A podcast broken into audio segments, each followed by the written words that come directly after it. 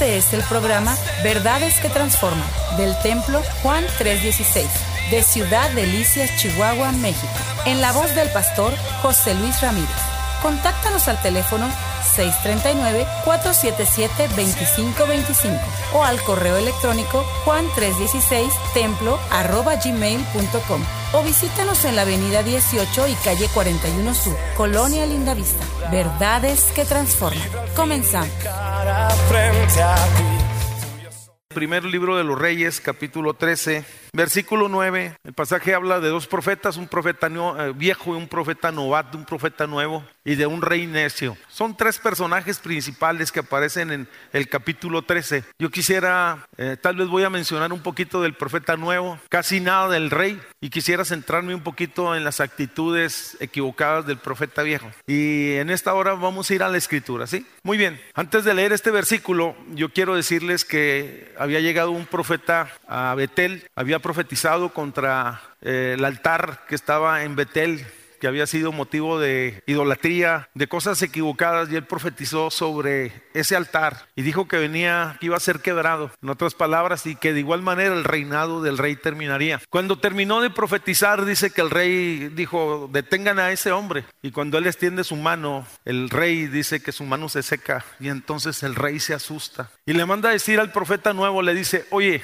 ora por mí, mira las circunstancias, pide a Dios que tenga de mí misericordia. Y dice que el nuevo profeta o el profeta novato dice, ora por él. Y el versículo que hemos leído o que empezamos a leer habla lo que sucede después. Dice que el rey lo quería detener en ese lugar. Dice en el versículo 8, eh, el versículo 7 dice, el rey dijo al varón de Dios, ven conmigo a casa y comerás y yo te daré un presente. En otras palabras, te voy a recompensar. Pero el varón de Dios dijo al rey, aunque me dieran la mitad de tu casa, no iría contigo, ni comería pan, ni bebería agua en este lugar. Porque así me, eh, me está ordenada por palabra de Jehová diciendo, no comas pan, ni bebas agua, ni regreses por el camino que fueras. Regresó pues por otro camino y no volvió por el camino por donde había venido a Betén. Y dice, moraba entonces en Betel un viejo profeta. ¿Quién moraba en Betel? El cual vino su hijo y le contó todo eh, lo que el varón de Dios había hecho aquel día en Betel. Le contaron también a sus padres las palabras que había hablado al rey. Y su padre les dijo, ¿por qué camino se fue? Y sus hijos le mostraron el camino por donde había regresado el varón de Dios que había venido de Judá. Y él dijo a sus hijos, ensilladme el asno. Y ellos le ensillaron el asno y él lo montó yendo tras el varón de Dios. Le halló sentado debajo de una encina y le dijo, ¿eres tú el varón de Dios que vino de Judá? Él dijo, yo soy. Entonces él le dijo, ven conmigo a casa y come pan. Mas él respondió, no volveré, no podré volver contigo, ni iré, ni tampoco comeré pan, ni beberé agua contigo en este lugar. Porque por palabra de Dios me ha sido dicho, no comas pan, ni bebas agua, ni regreses por el camino por donde fueras. Y el otro le dijo mintiéndole, le dijo, ¿de qué manera? Yo también, yo también soy profeta como tú y un ángel me ha, me ha hablado por palabra de Jehová diciendo, tráele contigo a tu casa para que coma pan y beba agua. Entonces volvió con él y comió pan en su casa y bebió, bebió agua. Dice que después de eso, hermanos, el nuevo profeta, el profeta novato, dice que pereció en el camino y que cuando el varón, el profeta viejo se entera, dice el versículo 29, fíjese lo que dice. Entonces, dice, entonces tomó el profeta el cuerpo del varón de Dios y lo puso sobre el asno y se lo llevó y el profeta viejo vino a la ciudad para endecharle y enterrarle y hacer luto y puso el cuerpo en, su sepulcro y lo endecharon diciendo, ay hermano mío. Y después que lo hubieron enterrado, habló a sus hijos diciendo, cuando yo muera, enterradme en el sepulcro que está, en que está sepultado el varón de Dios, poner mis huesos junto a los suyos. En días pasados venía un pensamiento recurrente a mi mente acerca de la necesidad de tener una fe vigente. Y después de estar meditando en el tema vino el pasaje. Y por eso es que yo le estoy compartiendo esto. La importancia o mantente vigente en tu fe. La definición de vigencia es aquello que se encuentra actual, en uso. Se refiere a aquello que tiene cualidades de permanencia. ¿Sabe? Que me hizo pensar muy seriamente un comentario que leí por ahí en relación a la iglesia. Y el comentario decía lo siguiente. Muchos creyentes hoy en día, la tendencia o el común de muchos cristianos, un alto porcentaje, conoce muy poco de la escritura. La realidad, algunos no saben ni cuántos evangelios son ni cómo se llaman. Y luego decía una declaración aún más fuerte. Algunos ni siquiera pueden enumerar los diez mandamientos. Mencionarán dos, tres, cuatro, si mucho. Y tienen ideas vagas de lo que es eh, la escritura y el conocimiento bíblico. Y en ocasiones hacía alusión a este comentario de que muchos tienen ideas que no son ni siquiera bíblicas. La realidad algunos piensan que esa frase que dice ayúdate que yo te ayudaré, que es una expresión bíblica, y eso lo cree como un 80% y no es cierto, no es bíblico. Hay otros pasajes que dicen la verdad, que Él es nuestro ayudador y es otra cosa muy diferente. Esto habla de que podemos tener una experiencia de salvación, pero en ocasiones no hemos tenido una profundidad espiritual, no hemos ido mucho más allá.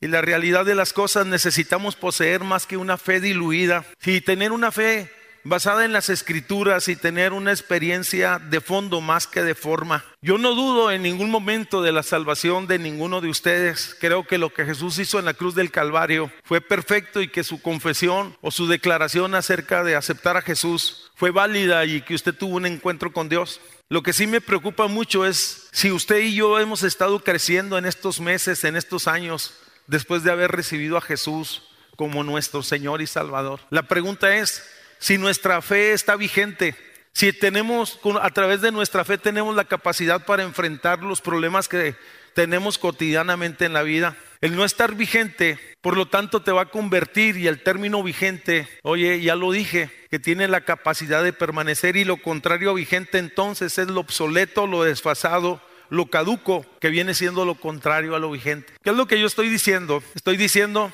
oye, que es importantísimo tener una fe vigente para poder enfrentar las situaciones en la vida. Y no solamente si usted se percata de algo, las empresas, las grandes corporaciones, ellos luchan constantemente, hermanos, por mantenerse vigentes como empresas. La que usted piense, las que han trascendido, las que tienen muchos años, ellas, eh, ellos saben que si no se mantienen vigentes en el mercado, entonces terminarán en ceros, terminarán en bancarrota y por eso ellos hacen proyectos de actualizaciones. Los que son eh, profesionistas van y buscan reingenierías y todo esto implica tiempo, implica dinero, implica sacrificio y yo sé que algunos saben de lo que yo estoy hablando. La realidad de las cosas, estas personas, oye, que se ocupan en las cosas cotidianas y ordinarias de la vida, tienen cuidado y tratan de mantenerse vigentes para dar un mejor servicio. Yo creo que nosotros como cristianos deberíamos de ser mejores cada día. Nadie le puedo decir que nadie llegará a la experiencia de caduco, de obsoleto de la noche a la mañana y que se lleva todo un proceso. La realidad mientras yo meditaba en todas estas cosas, me sacudió la expresión que la dije eh, meses atrás de unos sociólogos donde ellos decían que la iglesia en términos generales ha dejado de ser relevante ante la sociedad. Y eso mm, yo lo he traído ahí en el corazón muy marcado. La realidad, la iglesia de Jesucristo, la iglesia impactó naciones, reinos y reyes. Y es preocupante que en estos últimos años eh, la iglesia no sea lo que es, lo que debería de ser trascendente. No me estoy refiriendo, oye, a tendencias litúrgicas o formas de adoración o cómo hacer culto, sino estoy hablando de ser sal y luz en la tierra. Estoy hablando de ser una entidad transformadora, porque la realidad de las cosas donde se predica el Evangelio y la verdad de Jesús va a suceder cosas. Esto es impresionante, de hecho, cuando los discípulos o los apóstoles de Jesús empezaron a caminar por el mundo y llegaron a las ciudades. Dice el libro de los Hechos, capítulo 17, el versículo 6, en la expresión de los enemigos de la fe, dice, estos que trastornan al mundo han llegado hasta este lugar. En otras palabras, cuando el Evangelio llega, mis hermanos, oye, la mentira cae. Y hablando en el sentido espiritual, hay dos posiciones que en algún momento dado usted o yo estamos ocupando si somos creyentes. Se las voy a decir, número uno, estamos vigentes en la fe o somos obsoletos en la fe. Y esto debe de preocuparnos y eso, este mensaje tiene el fin de que nosotros recapacitemos seriamente en cuál de los dos entidades, en cuál de los dos lugares estamos. Vuelvo al punto. Yo no cuestiono su salvación. Yo creo que usted es salvo porque usted recibió a Jesús como su Señor. Pero sí estoy preocupado con el crecimiento de usted. Con esto no quiero decir que existe una ausencia del Evangelio, creo que en nuestros medios, en nuestras ciudades, hoy hay muchas iglesias y se está eh, proclamando el mensaje de Jesús a través de muchos medios de televisión, de internet y otros, pero la realidad se ven pocos resultados en nuestra sociedad. Y la realidad es que esto tiende a ser el mensaje o la verdad que se proclama en ocasiones suele ser complaciente con un mensaje que apela a los deseos de las personas, siéntete bien, o cosas como estas, más que pensando en la eternidad, están pensando en lo temporal. Yo sé que el Evangelio de Jesucristo ministra el intelecto, las emociones, pero el Evangelio de Jesucristo vino a transformar, a cambiar. El Evangelio de Jesucristo habla de la eternidad y creo que la iglesia en este sentido tenemos que tener muy en claro que somos, que vamos de paso por este mundo. El pasaje que yo tomé hoy habla de dos profetas, uno diligente y el otro no diligente Vamos, un profeta que representa a aquellos que están vigentes en la fe y el otro que representa a aquellos que son obsoletos en la fe, que ya no están funcionando en su fluir. Volvemos al punto. Cuando estoy hablando de estos términos, eso es aplicable no solo para los profetas, no solo para ellos, sino también para nosotros. En la historia que estaré mencionando, ciertamente me voy a enfocar más en el personaje, en el profeta viejo, porque tiene muchas cosas que que podemos aprender, las que hizo y las que no hizo. El pasaje muestra una serie de contrastes y a través de estos contrastes yo trataré entonces de compartir este mensaje. Esto significa, hablando de este hombre, este profeta viejo que no se dice su nombre, que fue en algún momento dado, mis hermanos, alguien que estuvo en el secreto de Dios, alguien que fue usado por Dios, pero que en algún momento también, mis hermanos, dejó de ser usado por Dios, ya no fue convocado por Dios. Vamos, ya no, si Dios quería traer una palabra al rey que estaba haciendo locuras en Betel, no fue la persona indicada, sino que Dios trajo a un nuevo profeta de la ciudad de Jerusalén. Estoy diciendo que es contrastante. Cuando profundizamos en el pasaje, es interesante. La realidad de las cosas, eh, cuando se habla del viejo profeta, no es un profeta de Baal. Quiero ser muy, muy claro. Quiere decir que fue un profeta de Dios, pero que dejó de fluir en el don. Este viejo profeta, eh, mencionaré algunas características de los creyentes vigentes y que, eh, por lo tanto, lo contrario son los que son obsoletos en la fe. Primero que nada, cuando hablamos nosotros del viejo profeta vivía a la sombra de la tradición. ¿Por qué estoy diciendo que vivía a la sombra de la tradición? Vivía en el pasado. Dios en el pasado había hecho cosas extraordinarias. Un día un hombre llegó hasta ese lugar que se llama Betel y allí tuvo una, un encuentro con Dios, una revelación de Dios. Vio que ángeles subían y bajaban de aquel lugar y aquel hombre fue el que dijo Jacob, este es Betel, esta es casa de Dios, puerta del cielo. Eso es lo que significa puerta del cielo. Y allí él ungió una piedra y después ese lugar se convirtió en un altar de adoración. Pero cuando pasaron los años, mis hermanos, se convirtió pero en un altar de tropiezo para la eh, nación de Israel.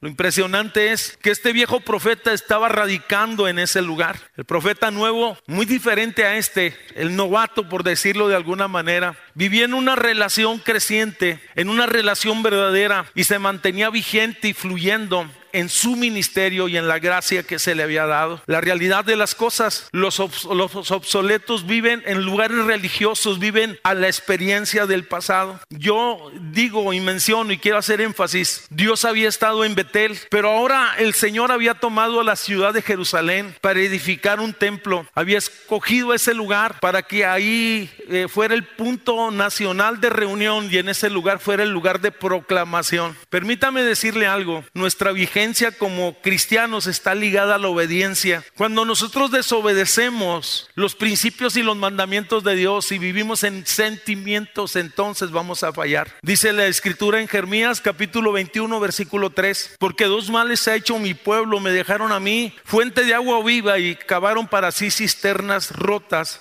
que no retienen aguas. Esto es lo que dijo el Señor a, eh, a través de Jeremías.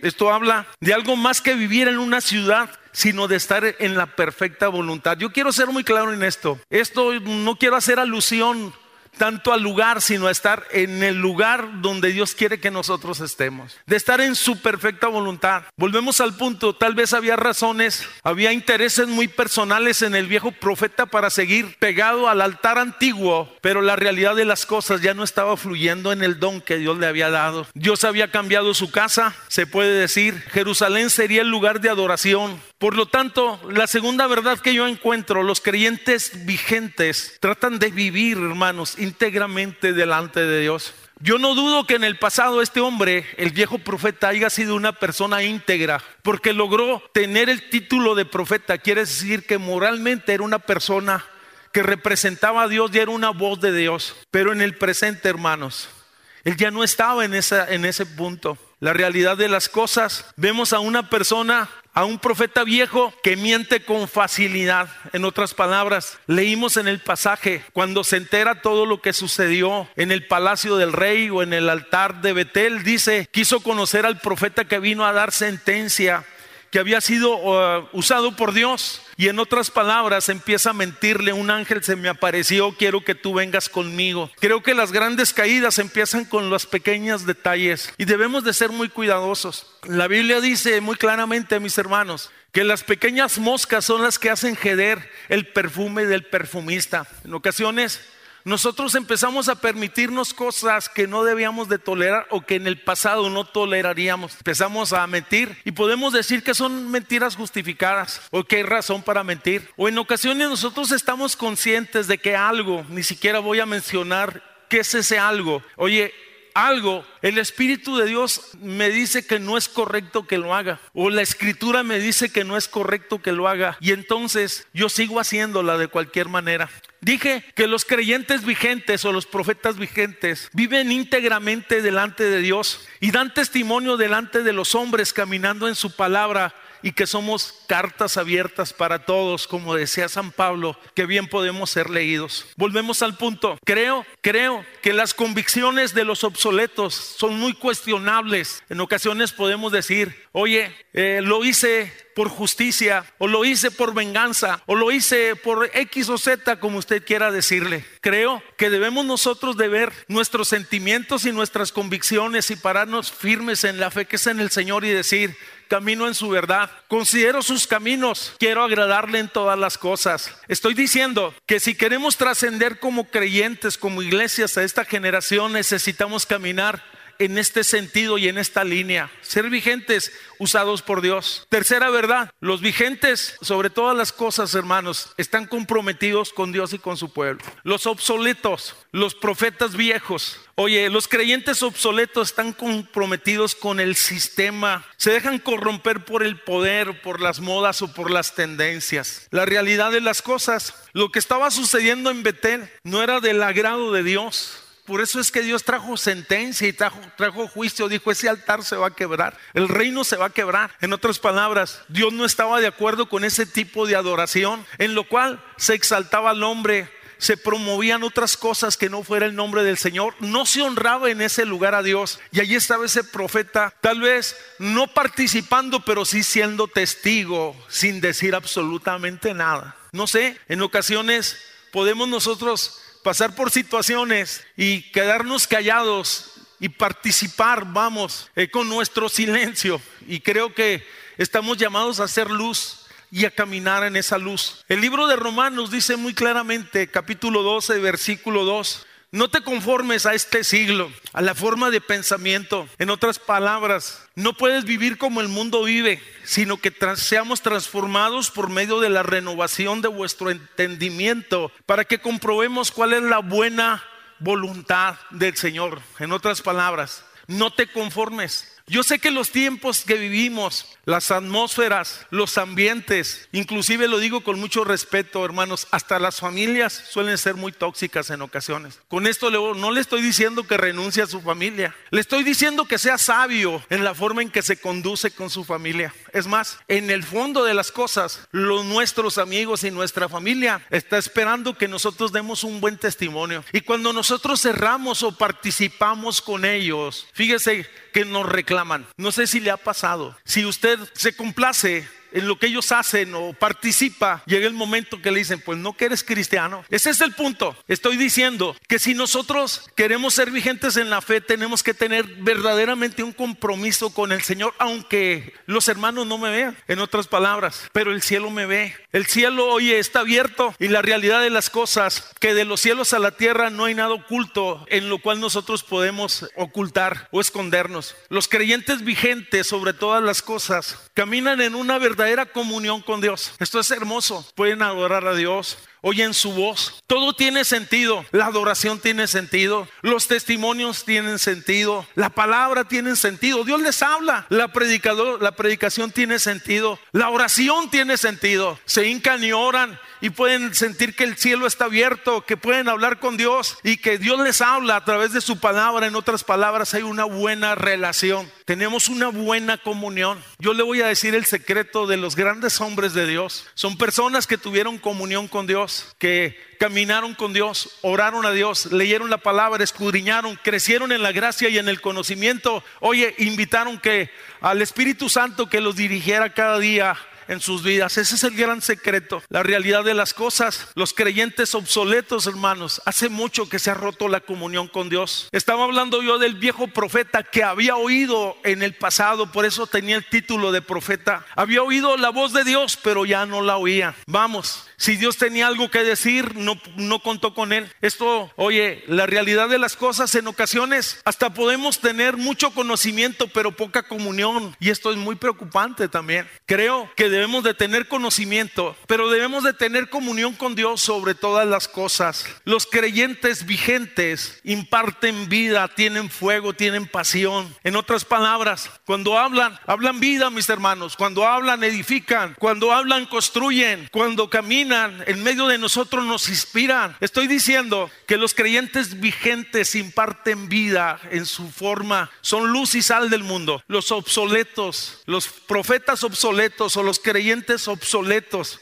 Su lenguaje es de muerte, es de desolación, de condenación. Sus palabras suelen ser persuasivas para fines equivocados y engañosos se fijó que leímos en el pasaje que se acerca el viejo profeta con el nuevo y le dice, a mí también Dios me ha hablado. Yo también soy un hombre de Dios. En otras palabras, la Biblia dice que debemos de examinar lo que se dice. La Biblia dice que debemos de juzgar lo que se dice.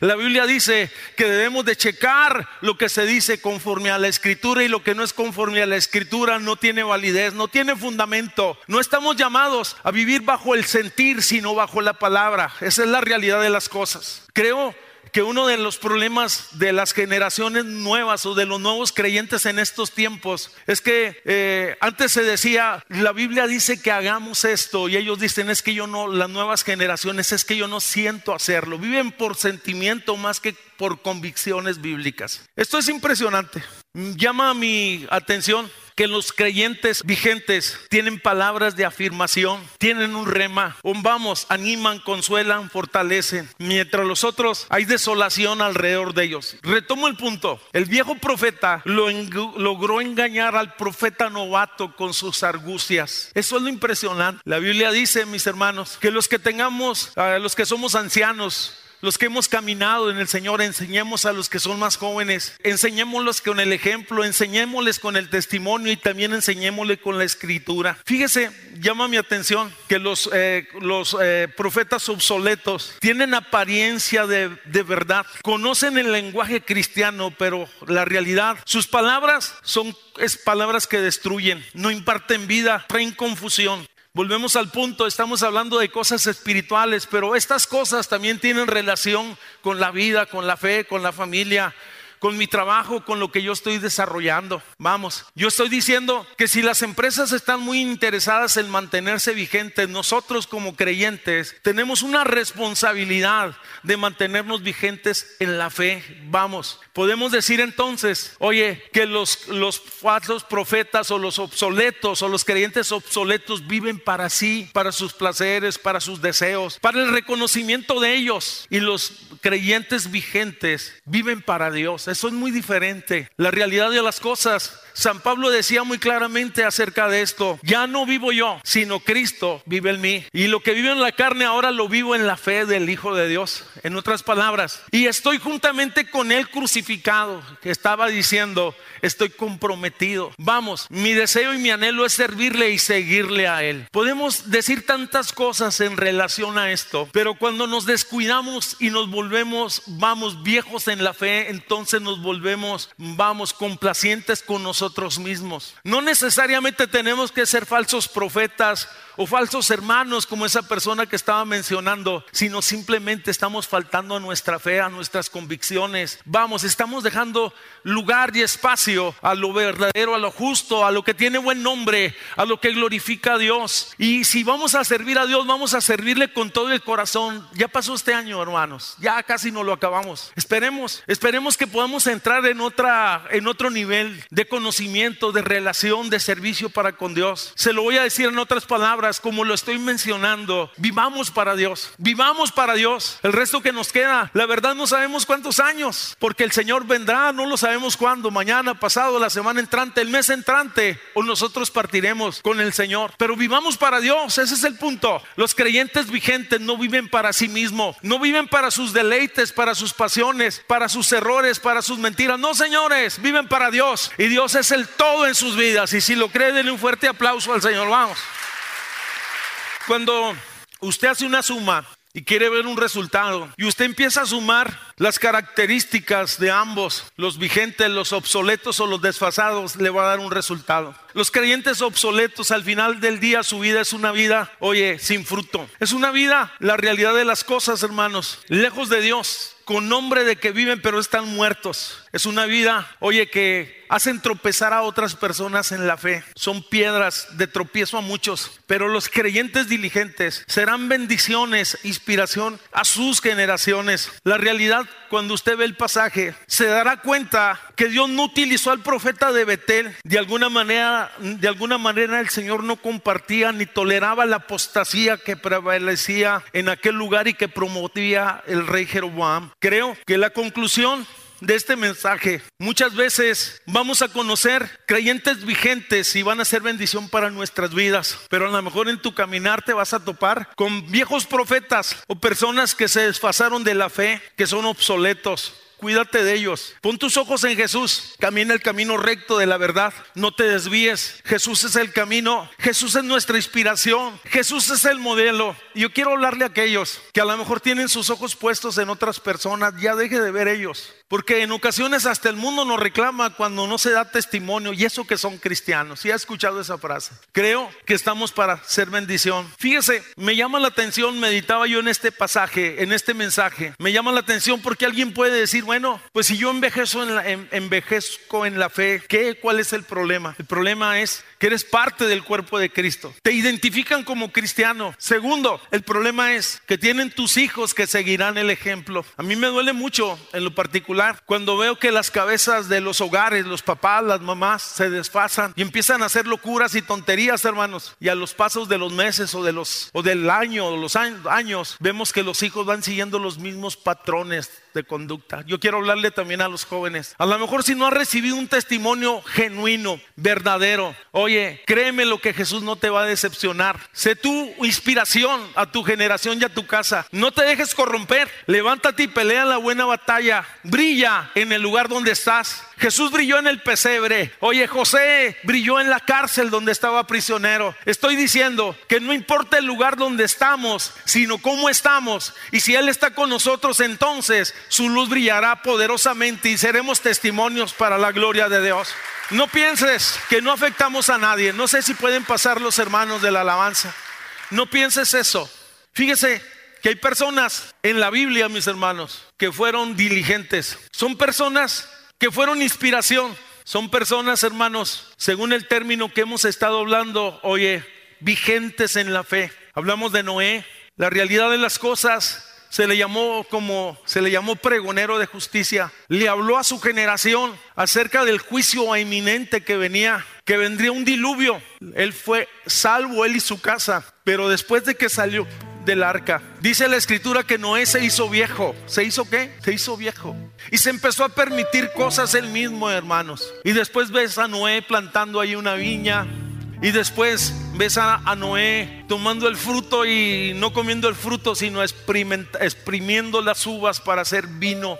Si se acuerda usted por qué el mundo había sido arrasado por el pecado de las generaciones antidiluvianas. Y de pronto el pregonero de justicia, el que había sido inspiración y bendición, lo vemos haciendo cosas que no es cuando fue viejo. Los que tenemos más años, no descuidamos nuestra fe. Los que tenemos más años, no descuidemos nuestra relación con Dios. Los que tenemos más años, debemos de terminar la carrera con dignidad, hermanos. Con dignidad.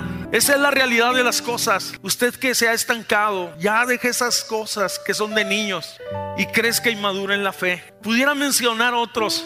David cuando se hizo viejo, cuando fue joven, fue inspiración, fue motivo de gozo y de alegría en medio de la nación. Pero cuando envejeció, empezó a hacer cosas que nunca pensó que haría. Cuando pensamos en David, pensamos en sus cantos, pero también nos recordamos las locuras y los extravíos. Dejó de estar vigente en la fe. Cuando pensamos en Salomón, nos acordamos que edificó un templo, que fue uno de los hombres más sabios de todo el mundo, hermanos, que muchos venían a consultarlo. Edificó casa para Dios. Oye, constituyó, oye, algo impresionante, un templo majestuoso, salmistas, levitas, sacrificios. Todo era de primer nivel, hermanos. Pero cuando fue viejo, lo ves a él edificando altares para sus mujeres. Se casó con mujeres que no eran de su pueblo. Pero no solo fue el punto de que se casó con ellas, sino condescendió con ellas. Empezó a edificar y a patrocinar aquellas cosas que el Señor, vamos, prohibía terminantemente. La Biblia dice, dice que lo que yo edifico habiendo sido desechado, por lo tanto quedó en calidad de transgresor. Pudiéramos decir tantas cosas en relación a esto, pero la preocupación y el mensaje es para nosotros hoy como iglesia, como familia. Cuando la iglesia deja su vigencia, se vuelve fría, se vuelve tibia, se pierde el fuego de Dios, pierde el rumbo de para lo cual ha sido creado. Oye, se olvida de la misión que estamos aquí para alcanzar, para predicar, para proclamar la verdad del evangelio. Entonces, somos obsoletos, estamos desfasados, hemos envejecido. Vamos, en otras palabras, no tenemos una palabra que compartir.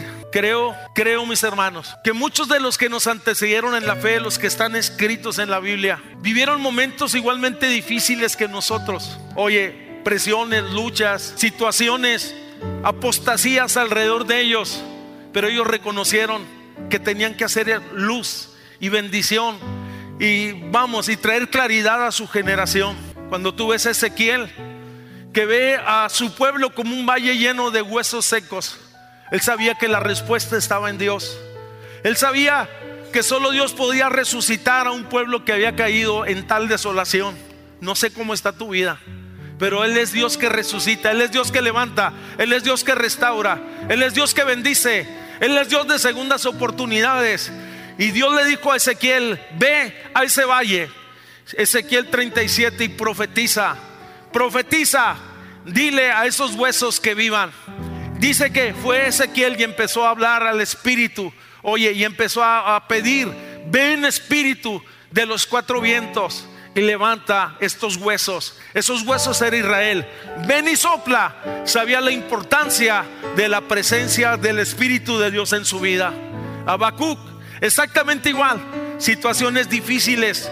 Oye, apostasía, mentira, tantas cosas. Él sabía que la respuesta estaba en Dios no se quedó quieto, no se quedó pasivo, sino que él hace una declaración ahí en su libro. Oh Señor, aviva tu obra en medio de los tiempos y en medio de los tiempos dice, habla conocer. Permítame decirle que este día y este tiempo y esta ocasión nos corresponde a nosotros. Estamos en medio de una sociedad, estamos en medio de una familia, estamos en medio de una iglesia. Que nuestra fe sea una inspiración, que estemos vigentes, Vamos, que estemos edificando en el reino de Dios y no destruyendo. Que estemos siendo piedras que edifican y no piedras que sean de tropiezo. Este fue el programa Verdades que Transforman del Templo Juan 316 de Ciudad Delicias, Chihuahua, México. En la voz del pastor José Luis Ramírez. Contáctanos al teléfono 639-477-2525 o al correo electrónico juan316templo arroba gmail.com o visítanos en la avenida 18 y calle 41 Sur, Colonia Lindavista. Verdades que transforman.